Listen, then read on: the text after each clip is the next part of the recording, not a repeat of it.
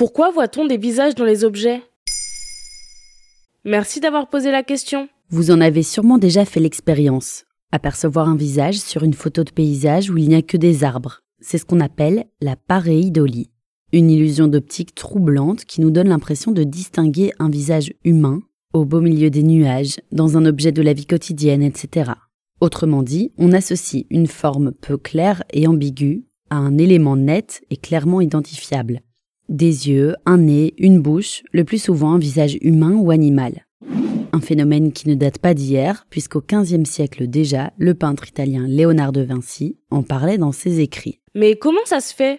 Cette impression de détecter des formes très concrètes dans de l'abstrait, c'est notre cerveau qui en est responsable. Car pour optimiser nos chances de survie, le cerveau va structurer son environnement, y compris visuel. Cela nous permet de distinguer la proie du prédateur, d'appréhender le danger, un danger qui peut être aussi minime qu'une branche de bois par exemple, qu'il faut éviter en levant le pied au dernier moment. Ainsi, le cerveau passe son temps à tout analyser. En plus, pour se rassurer, il a tendance à associer des choses nouvelles à des expériences passées, que nous avons déjà connues, répertoriées et expérimentées. Encore une tentative de maîtriser ce qui l'entoure. Mais notre cerveau est tellement rodé à l'exercice qu'il lui arrive parfois de trop bien faire et de pousser l'analyse un peu plus loin. D'où les visages. Exactement. Le cerveau humain serait prédisposé à reconnaître des visages. Les bébés le font depuis tout petit. Reconnaître les autres de la même espèce permet de développer une attention plus importante à l'autre, de s'assurer de meilleurs soins. Et est-ce que c'est grave? Pas du tout. C'est le signe que nous sommes en alerte. Cela dit, chez certaines personnes, la tendance à la pareidolie est plus prégnante que chez les autres. Selon une équipe de scientifiques japonais du laboratoire des sciences de la communication NNT à Tokyo, les personnes plus sensibles à ce trouble seraient, je cite, plus névrosées, ou du moins plus inquiètes que la moyenne.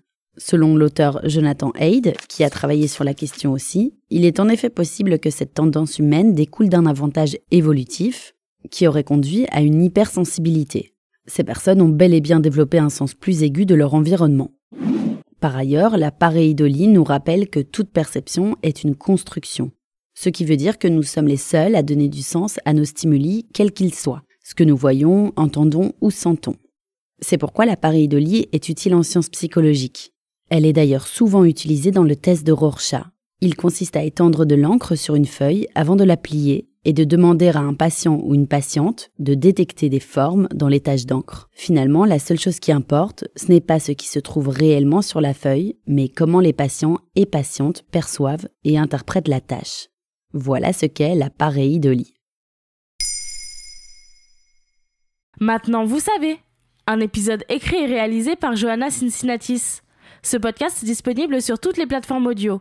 Et si cet épisode vous a plu, N'hésitez pas à laisser des commentaires ou des étoiles sur vos applis de podcast préférés.